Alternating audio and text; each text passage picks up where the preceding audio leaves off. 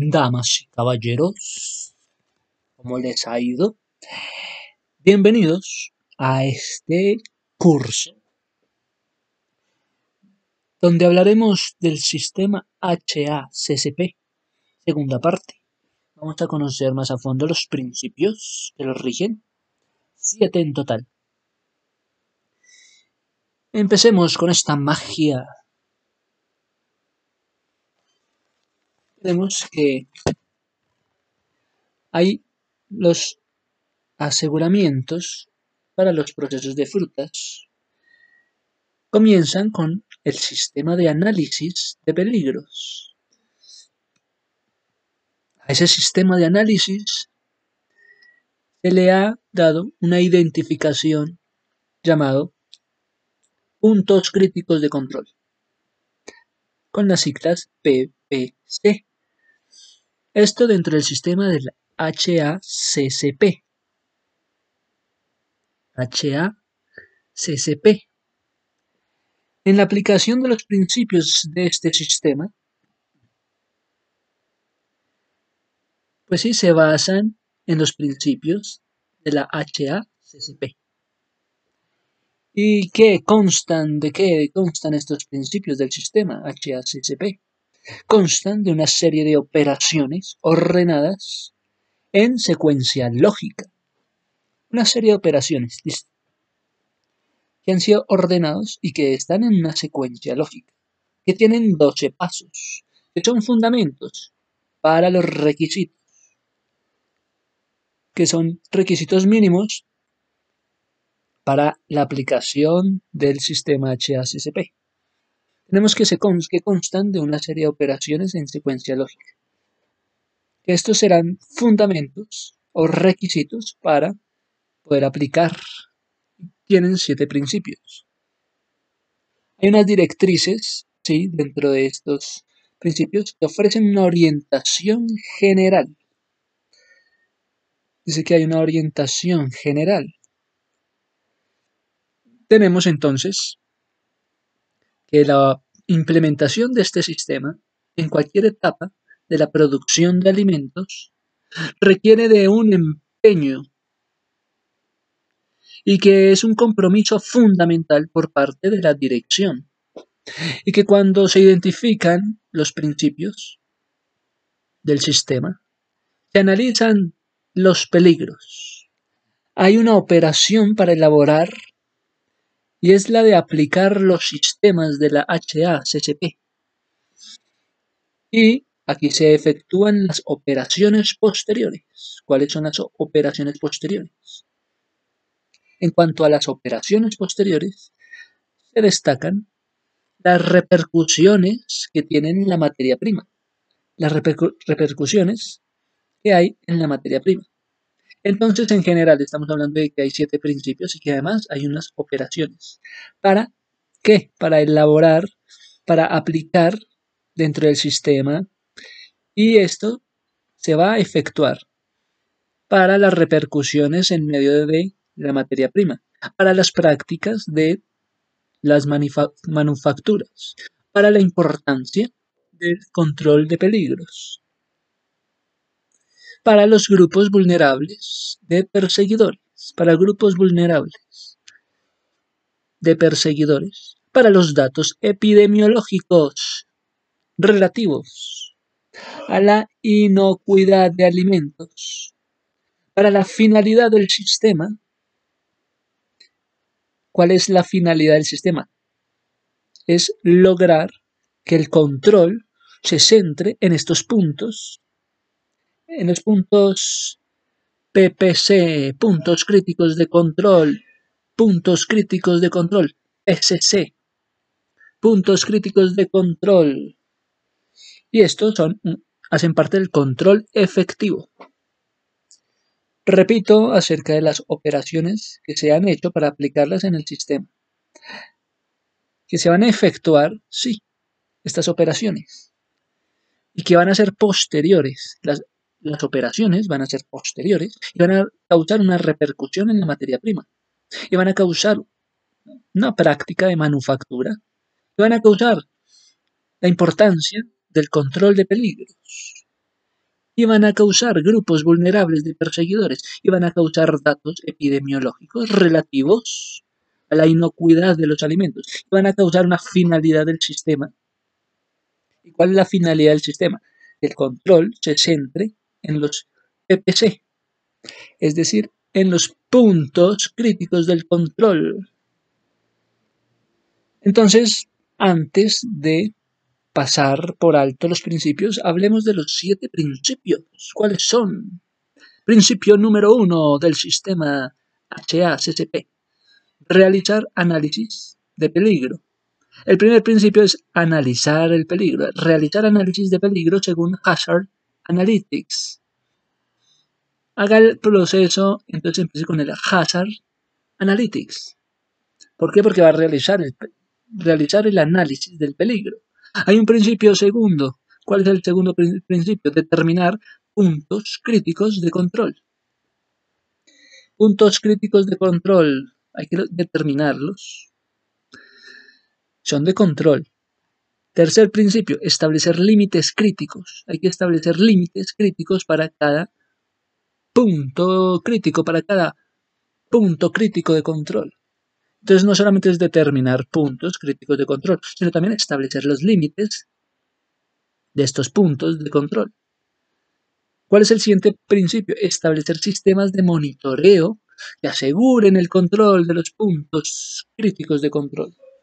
Entonces no solamente es determinar los puntos de control, sino también establecer límites de los puntos de control, sino también es establecer los sistemas de los monitoreos sistemas de los monitoreos, ¿cómo van a ser los sistemas de monitoreos de cada uno de estos puntos críticos?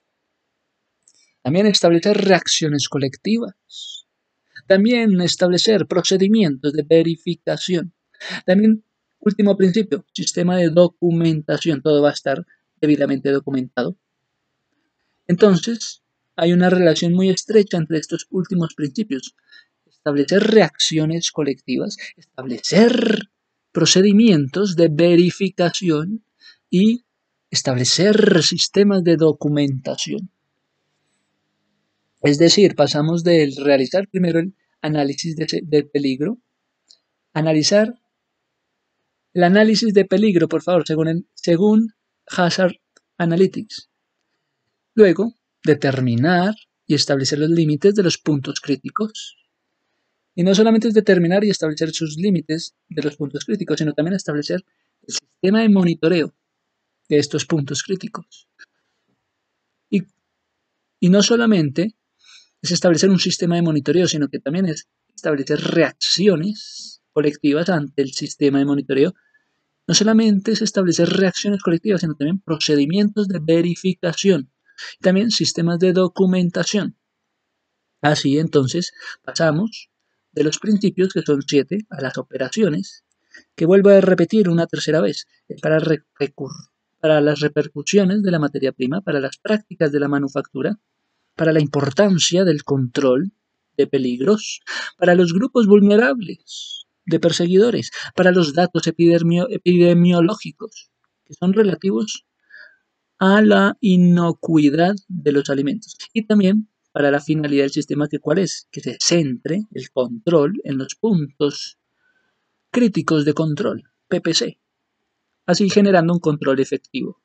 Todo para un control efectivo. Si nos vamos a las operaciones que serán posteriores, entonces nos vamos a la formación de equipos de trabajo, equipos HACCP. Hagamos equipo HACCP. ¿Para qué? Para aplicar el sistema y para que sea eficaz, ¿qué hay que hacer? Hay que dirigir, primero que todo, dirigir los conocimientos y las experiencias necesarias para la conformación de equipo. Este equipo va a ser multidisciplinario. En el equipo HSCP va a ser conformado por un equipo multidisciplinario. Y si no es posible, se podrá, se pondrán asesorías de fuentes externas, no solamente internas, sino habrán entonces, acuden entonces a las asesorías de fuentes externas. Entonces, haciendo la formación de equipos HCCP, se dirigen más que todo conocimientos, experiencias, información para conformar el equipo multidisciplinario. De lo contrario, asesoría externa. También tienen que hay una descripción del producto. En dentro de la descripción del producto se va a incluir una información pertinente acerca de qué temas, acerca de la composición física-química. Es decir, incluye el pH del producto, ¿cuál va a ser? ¿Va a ser así como de 0 a 7 o de 7 a 14 dentro del pH del producto? ¿Cuál va a ser el, pH del producto? va a ser un estado acuoso y que incluye el estado acuoso, la AW, que significa estado acuoso. Van a hacerse entonces estos tratamientos con el estado acuoso y el pH del producto, tratamientos efectuados para destrucción de microorganismos. ¡Wow! Segundo paso es la descripción del producto y incluye, repito, una información pertinente porque en el producto se va a hablar de la composición físico-química. Para la composición físico-química hay que destruir microorganismos, por eso va a ser por medio de tratamiento del pH y también de la AW, que significa el estado acuoso. Por ejemplo, hay un tratamiento, bueno, un tratamiento técnico. Un tratamiento, bueno, van a decir, vamos a hacer un tratamiento térmico. Vamos a hacer un tratamiento técnico. Vamos a hacer un tratamiento térmico. Va a haber una utilización de salmueras ahumadas, dijeron. El ejemplo es salmueras ahumadas. Después veremos, miramos qué significan las salmueras ahumadas. En donde se verá la distribución del producto, cómo se va a distribuir este producto de las salmueras ahumadas y cuál va a ser la condición del almacenamiento donde van a estar las salmueras ahumadas y cuál va a ser la durabilidad de este producto de las salmueras ahumadas y cómo se va en ¿Cómo es el envase donde van a presentar las salmueras ahumadas? Tenemos entonces cuatro aspectos importantes. Repito, distribución de producto, condiciones de almacenaje, de almacenamiento. ¿Cuáles son las condiciones del almacenamiento? Dígame por favor usted. ¿Cuál es la distribución del producto que está recomendando? ¿Cómo es la condición del almacenaje que está recomendando? ¿Cuál es la durabilidad y cuál es el envase del producto que nos está recomendando? Con eso se hace un buen análisis. Y pasamos a la determinación del uso al que ha de destinarse el alimento.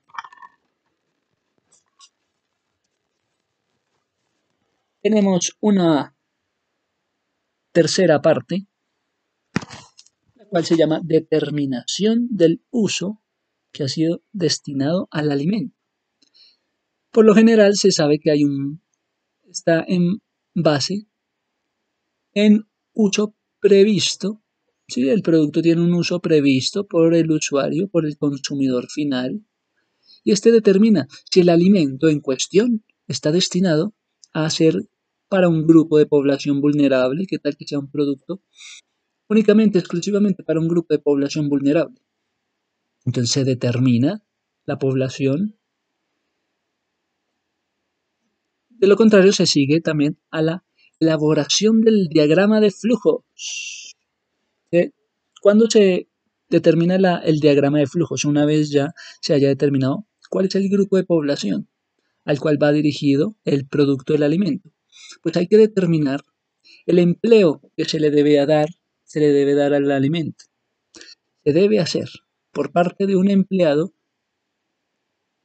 y puede hacer del alimento cuando éste esté directamente sometido al tratamiento térmico. Cuando el alimento esté directamente sometido al tratamiento térmico, entonces se puede decir que se ha determinado el empleo que se le va a dar. Una vez se ha sometido al tratamiento térmico, ¿qué pasa? Como ya fue sometido al tratamiento térmico, el alimento puede decirse que se le debe dar ya se le da un determinado empleo al empleado o al usuario. El tratamiento térmico es todo, porque le ayuda, le pide, le da al empleado todo y al usuario también toda la información. Entonces, la elaboración del diagrama de flujos se elabora para que pueda cubrir fases de la operación. ¿Qué se va a cubrir en medio del diagrama de flujos? Se va a cubrir las fases de la operación. Para tener en cuenta las etapas posteriores de las mismas, pues claro. Vamos a ver cuál es el camino. Los procesos. Pues se van a cubrir todas las fases de la operación.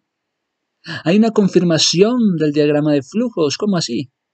O sea, primero se elabora el diagrama de flujos y después se pasa a la confirmación de este diagrama de flujos. Y hay una validez, la cual debe verificarse en el lugar donde se está desarrollando todo, en todas las etapas. Hay una validez y esta debe verificarse. ¿En dónde? En el lugar donde se realiza todo, donde están las etapas del proceso. Enmendarlo cuando sea necesario, para así poderlo enmendar cuando sea necesario. Listo. Tenemos siguiente paso, después de elaborar el diagrama de flujos y confirmarlo, en el lugar del proceso se realiza el análisis de peligro, tipo Hazard Analytic. ¿Sí? Y además se le va a dar como un porcentaje de probabilidad. Probabilidad de ocurrencia de peligro. Entonces, cuando se hace una, un análisis de peligro, también se realiza como un porcentaje, como una probabilidad de ocurrencia de peligro. Esto asociado al material, a la materia prima. Esto asociado al producto. Entonces, ¿qué viene después de elaborar y confirmar el diagrama de flujo? Pues que se realiza el análisis de peligros, tipo Hazard Analyst, donde se va a ver la porción o probabilidad de la ocurrencia de peligros en la materia prima. Wow. Entonces, ¿y aquí qué tenemos? Tenemos que identificar los posibles peligros, diría riesgos, identificar posibles peligros o riesgos asociados con la producción de alimentos en todas sus fases. ¿Cuáles pueden ser los posibles peligros? A esto se le incluye un método de preparación. A esto se le incluye un tipo de consumidor. ¿Qué se le va a incluir esto cuando se va a identificar, los posibles peligros asociados a la producción de los alimentos. Se le incluye entonces un método de preparación y un tipo de consumidor. ¿Para ¿Para por qué? Para poder evaluar así la probabilidad de que los mismos se puedan producir. Establecimiento de las medidas preventivas. Vamos a hacer un establecimiento de las medidas preventivas para su control. Vamos a hacer un establecimiento de las medidas preventivas para su control. ¿Cómo así? Así es. Se va a determinar los puntos críticos en el proceso de la elaboración del producto. ¿Sí? Se van a determinar los puntos de críticos y se facilita así la aplicación de una secuencia logística de decisiones. Digamos que el proceso es, después de elaborar y confirmar el diagrama de flujo, se hace el análisis de peligros, con esa porción de la probabilidad de ocurrencia de peligros, donde se van a identificar posibles peligros, asociados a qué? A la producción de alimentos, donde se incluye qué? Se incluye un método de preparación ¿Dónde está el método de preparación? ¿Dónde está el tipo de consumidor? Así se le adhiere una evaluación. Lo importante también es hacer la evaluación de la probabilidad de que los productos se establezcan en medio de esta evaluación medidas preventivas para su control.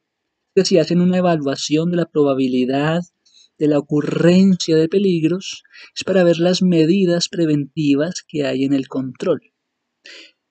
Así entonces se pasa al último, a uno, no, al último no, se pasa al siguiente nivel que es determinar la secuencia logística de decisiones.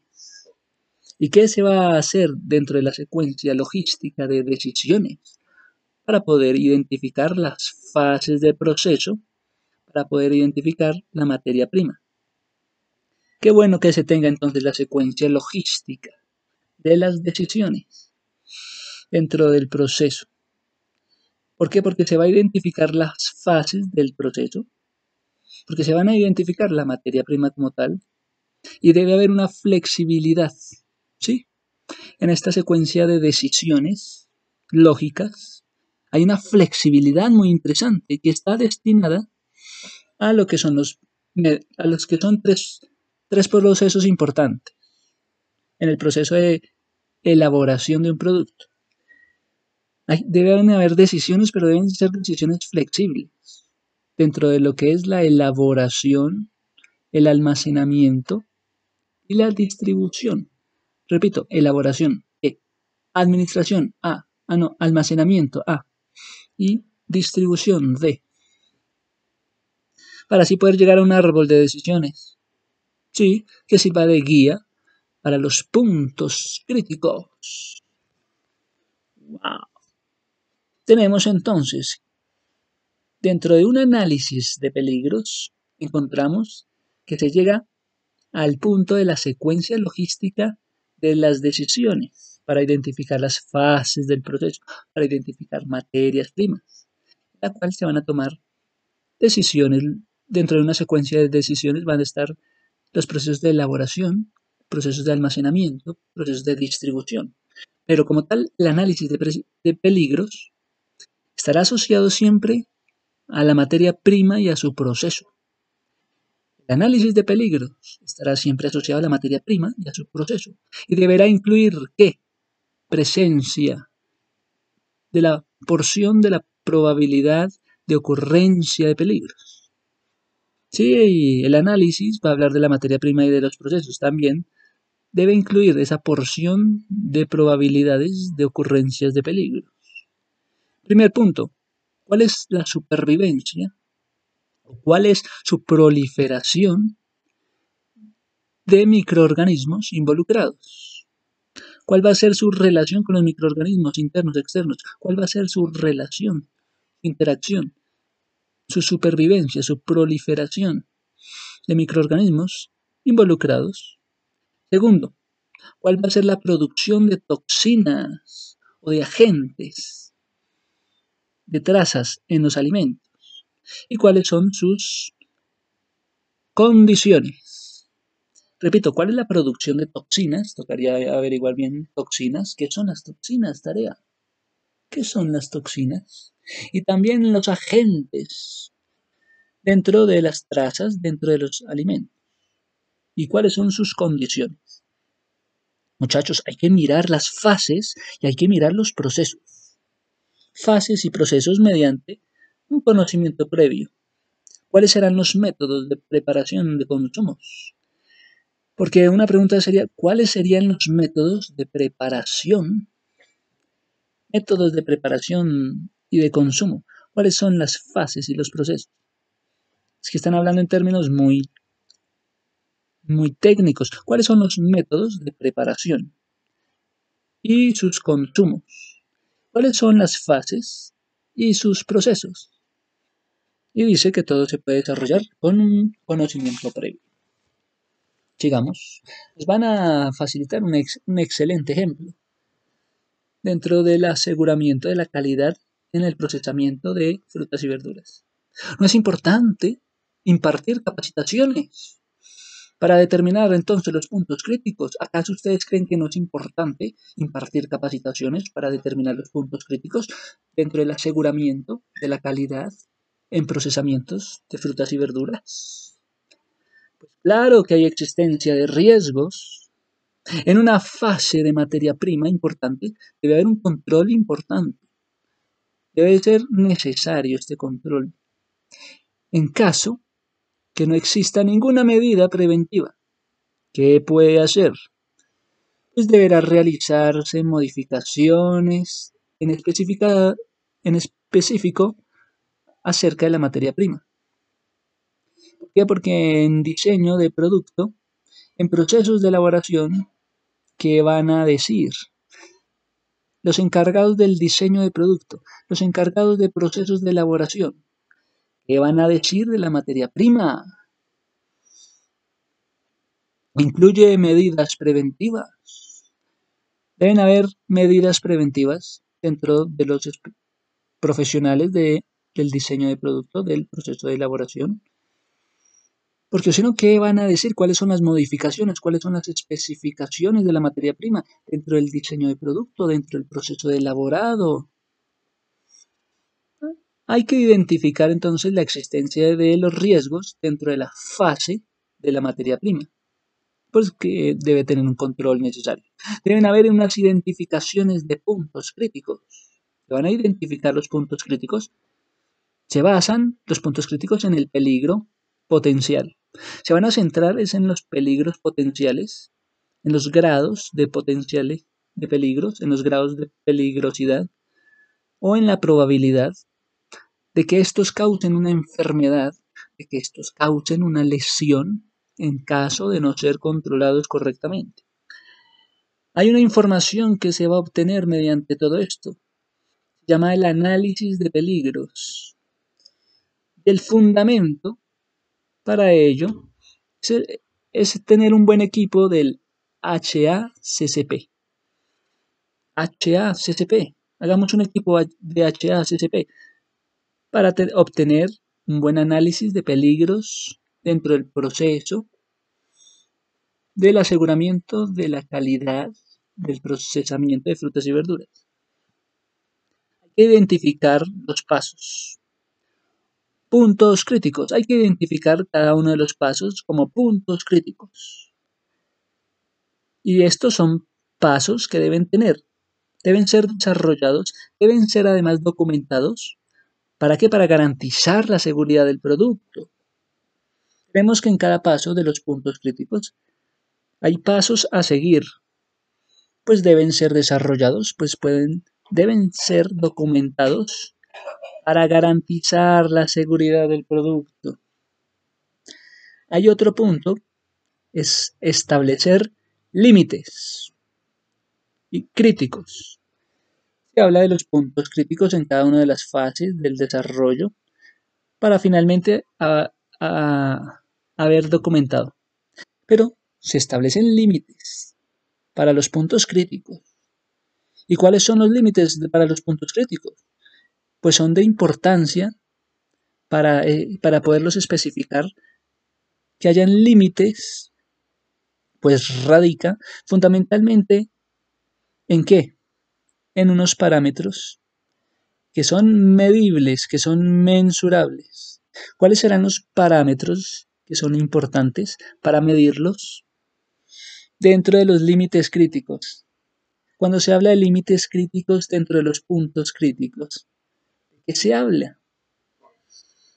¿De qué tipo de medidas se hablan? ¿De qué, ¿De qué parámetros? De los parámetros como lo son la medición de la temperatura, como lo son el tiempo de durabilidad, como lo son el porcentaje de humedad del producto, como lo es el pH del producto, como lo es el estado acuoso del producto, como lo es el cloro disponible en el producto como lo son las evaluaciones que se hacen de calidad, donde hay aspectos importantes y texturas importantes dentro del alimento que de pronto no se han visto ya. Entonces, los límites críticos, ¿qué son? ¿Para qué sirven? Sirven los límites críticos para establecer la diferencia entre cada uno de los puntos críticos son límites críticos para establecer las diferencias que van a haber dentro de los puntos a seguir, los puntos críticos dentro, del, dentro de las fases del producto. Puntos críticos dentro de las fases del producto, los cuales deben ser seguros. Las diferencias entre cada punto crítico en los productos deben ser seguros. Pues sí, los límites críticos deben ser seguros entonces las diferencias entre los puntos críticos deben ser seguros. Pues se dice que los, límites críticos para los puntos críticos permitirán la efectividad y el control para cada punto crítico. Entonces, a diferencia, si no hubieran límites críticos, ¿qué pasaría? Se requiere establecer límites en los peligros ¿Acaso cuando hay un peligro no se van a establecer límites? Cuando hay peligros, ¿Será que se deben establecer los límites? Luego de aplicar los principios, principio número 2, que dice el principio número 2, ¿quién ya se lo aprendió? De determinar puntos críticos de control. Luego que se han determinado,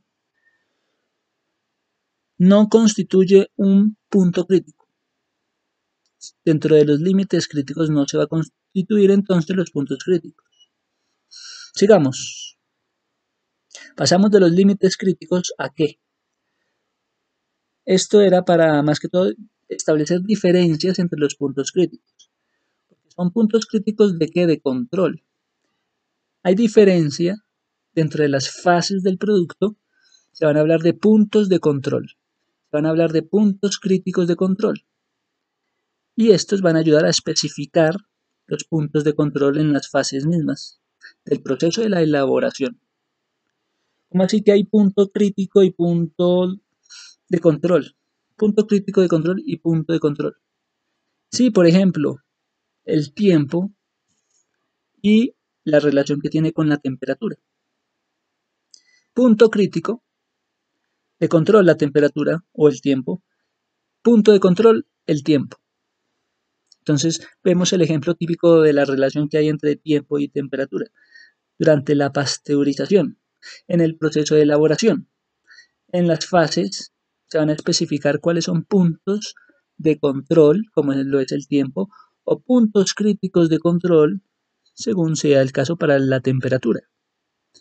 Puntos de control y puntos críticos de control. Se puede decir que el tiempo es punto de control o que la temperatura es el punto crítico de control y se relacionan con la calidad y además tienen límites. Entonces, cada uno de los valores tienen límites. No son, sino con el fin de alcanzar la seguridad. Ajá. Tenemos en el siguiente paso establecer el sistema del monitoreo que asegure el control de los puntos críticos. ¿Y por qué se habla del sistema de monitoreo? Para asegurar el control de los puntos críticos. Porque también se va a hablar del principio número 4, que dice establecer sistemas de monitoreo que aseguren el control de los puntos críticos. Entonces, cuando se establece el sistema de monitoreo, es un equipo de monitoreo para determinar acciones específicas de monitoreo. ¿Cuáles pueden ser esas acciones específicas de monitoreo dentro de la elaboración de los productos? Bueno, puede ser la pérdida de control de los puntos críticos de control. Ah, se perdió el control de los puntos críticos de control. Entonces vamos a hacer un una acción específica de monitoreo. Y esto con una frecuencia. El sistema de monitoreo debe tener una frecuencia en medio de sus métodos. Como tiene una frecuencia en medio de sus métodos, entonces, para evitar que se pierda el control de los puntos críticos, y entonces se va a hablar de una frecuencia del método del monitoreo. Y también en el monitoreo se va a designar un responsable directo, un especialista, un profesional en el área de la salud, puede ser no en el área de la seguridad, porque estamos hablando desde el sistema de monitoreo. Un especialista con conocimientos, con competencias. ¿Para qué? Para aplicar así la medida correctiva, para poder hacer una buena evaluación de datos obtenidos a partir del sistema de vigilancia. Es decir, debe tener una buena observación. Una información bien documentada, por favor. Entonces, para establecer un sistema de monitoreo. Sí, para asegurar los puntos críticos de control. Sí, porque va a haber un equipo que van a realizar acciones específicas de monitoreo.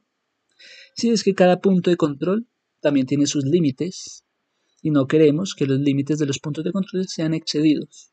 Por eso existe este procedimiento. Entonces el sistema de monitoreo es un procedimiento y es capaz de detectar lo que ya dijimos, la pérdida de control de los puntos críticos. Y es un requisito. Bueno, es un requisito, sí. Es un registro obtenido en el sistema de vigilancia Sí. Y es rápido. El flujo de la información, sí. Usualmente aplican procesos continuos. Como ya dije, son frecuentes. Procesos continuos no permiten realizar análisis prolongados. Ah, bueno, como son frecuentes, dice que no se van a realizar análisis prolongados. Ah, bueno. Hay que aplicar mediciones de parámetros físico-químicos que permiten una aplicación y además una inmediata medida correctiva. Ah, bueno. Llegamos a las medidas correctivas que se van a aplicar para estos parámetros físicos-químicos. También hay medidas correctivas, quedando así reservadas para los ensayos microbiológicos, para que los puntos críticos, cuando se requieran, digamos, el punto crítico de control tiene bajo control, ¿acaso los puntos críticos de control estarán entonces bajo, bajo control o no estarán bajo control si son puntos críticos de control? ¿Habrá un buen monitoreo continuo? Debe haber entonces un monitoreo continuo. ¿Y cuál va a ser su grado? ¿Cuál va a ser su frecuencia?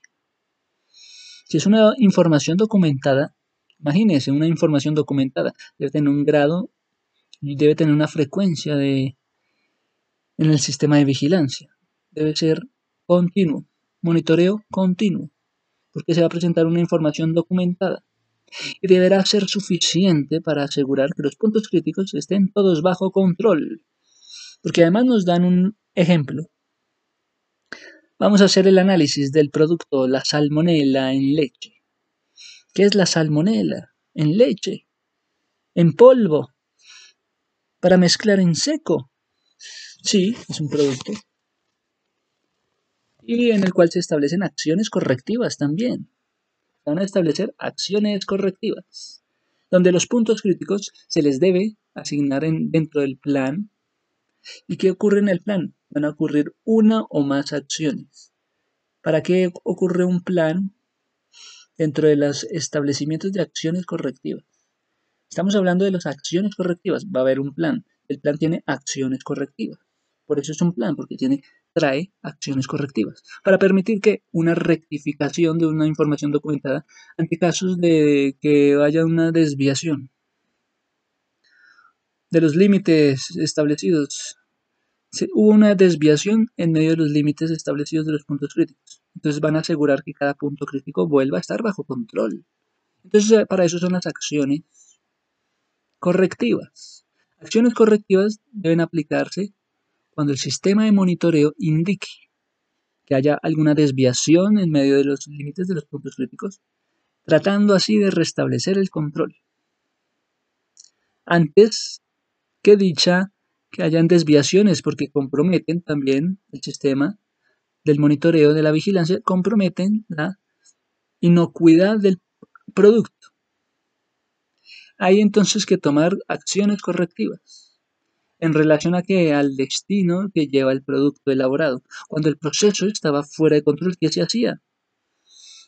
Había una totalidad de procesos adoptados en relación a una posible desviación, en relación a un destino perdido de producto. Deberán entonces documentarse muy bien para poder registrar muy bien el sistema HACCP.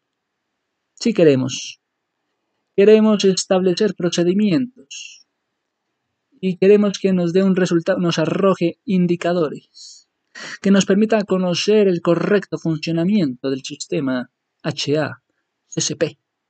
Pues esto será frecuente en la verificación de datos para validar nuestro sistema.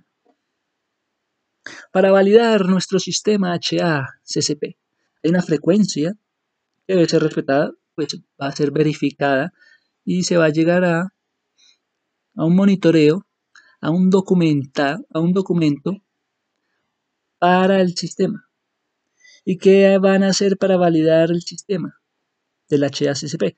Pues se va a crear una constante verificación que va a tener qué? Van a tener métodos, procedimientos, ensayos de verificación, ensayos de comprobación, muestreos aleatorios y análisis correspondientes. Qué interesante, repitamos. Para validar el sistema, se van a hacer frecuentes verificaciones del sistema. ¿Por medio de qué? Por medio de métodos y procedimientos, por medio de ensayos de verificación, por medio de la comprobación, por medio de la muestra aleatoria, por medio de los análisis correspondientes, para llegar así a los exámenes, a los exámenes del sistema, para llegar así a los exámenes del sistema y sus registros, para llegar así a los exámenes de las desviaciones posibles y el destino total del producto, para llegar así a las operaciones posteriores, que todo, las operaciones posteriores que confirman que los puntos críticos, todos están bajo control. Qué bueno. El siguiente paso es establecer entonces el sistema de documentación. Es un principio de, sí, que parte de la comunicación. Sistema de documentación que pasa después del sistema de monitoreo. Se llega al sistema de documentación.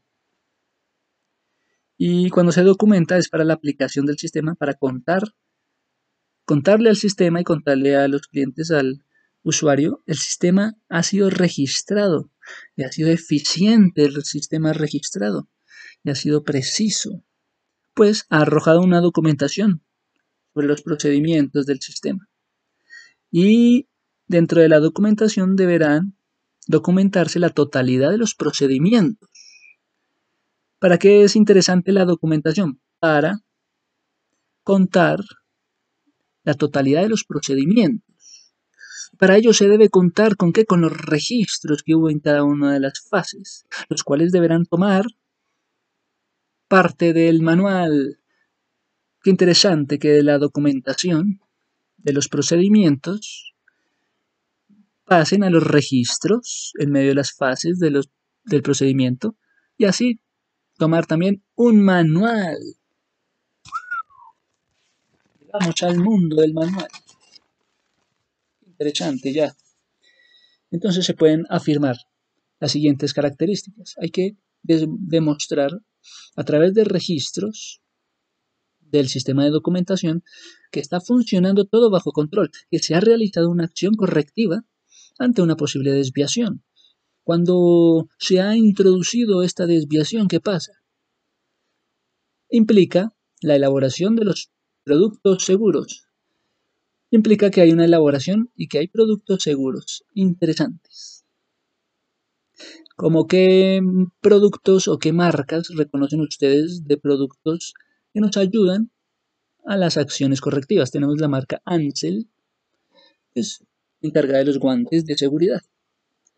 Tenemos otro ejemplo, The Federal Drug Administration, FDA, sistema de control muy efectivo para reducir riesgos en medio de los alimentos. Pues dicen que, bueno, entonces la marca Ansel ayudaría a reducir riesgos gracias al uso de los guantes, las cuales hay para todo tipo de casos, situaciones. Entonces, en este nuevo ejemplo, ahora el Federal Drug Administration, un sistema de control muy efectivo que ayuda a reducir los riesgos en medio de los alimentos. ¿Para qué? Para garantizar productos alimenticios y para que haya una prevención, depende de qué, de la supervisión del Estado. Del Estado debe garantizar eso, garantizar productos alimenticios con prevención, con supervisión, con vigilancia, por medio de los entes reguladores, porque traen beneficios. Bueno, hay beneficios ¿Por qué? Porque se van a enfatizar en la responsabilidad de la industria en medio de estos entes regulados por el Estado. ¿Qué pasa con los entes regulados del Estado? Van a, van a enfatizar en la responsabilidad de la industria en los que tiene que ver la prevención, tiene que ver la resolución de normas que hablen de este tema. Es necesario que el establecimiento, que es productor del alimento, también desarrolle un plan para los alimentos seguros. Interesante que el establecimiento productor desarrolle un plan para que los alimentos estén seguros de acuerdo a la línea de trabajo que tengan. ¿Para qué? Para verificar la carrera, la correcta aplicación del plan, entonces como ya tienen su plan, después viene la verificación de la correcta aplicación de ese plan. Y aquí están los entes reguladores. Para conocer el plan de cada establecimiento productor, para conocer el plan aplicado, para tener un registro de cada punto crítico en el, en el seguimiento del control. Es que sin duda, la prevención cuando viene del Estado pues genera miedo por medio de los entes regulatorios porque están siempre al tanto tanto de que, de que haya esa responsabilidad en la industria, en el tema de prevención, en el tema de resolución de normas. Y esos son beneficios que trae también el sistema HACCP. Facilita al ente regulador que tenga esa actitud, que tenga esa determinación, la aptitud para que también haya una responsabilidad final en la calidad del producto para que haya un establecimiento donde se elaboran los alimentos, para que haya normas de la normas para analizar métodos, normas para analizar métodos de elaboración en forma racional y científica. Están hablando de la elaboración de productos en forma racional y científica. Entonces estas normas llegan al punto de tocar temas como la elaboración del producto en forma racional y científica y también establecen límites en medio del monitoreo. Establecen límites de los puntos críticos en medio del monitoreo del sistema de vigilancia, el sistema monitoreado. Y continúa así la autoinspección, registrando documentos adhesivos, adheridos. Entonces, ¿cómo es esto del continuo autoinspección? ¿Sí? Motivan a que haya una autoinspección y que hayan registros en medio de las fases del producto, que hayan documentos de adhesión, para que así se relacionen el usuario también y que se relacionen los empleados con el control de los puntos críticos y puedan ser fácilmente identificados. Muchas gracias a todos. Esto es la introducción, parte 2, al sistema HACCP. Muchas, muchas gracias a todos.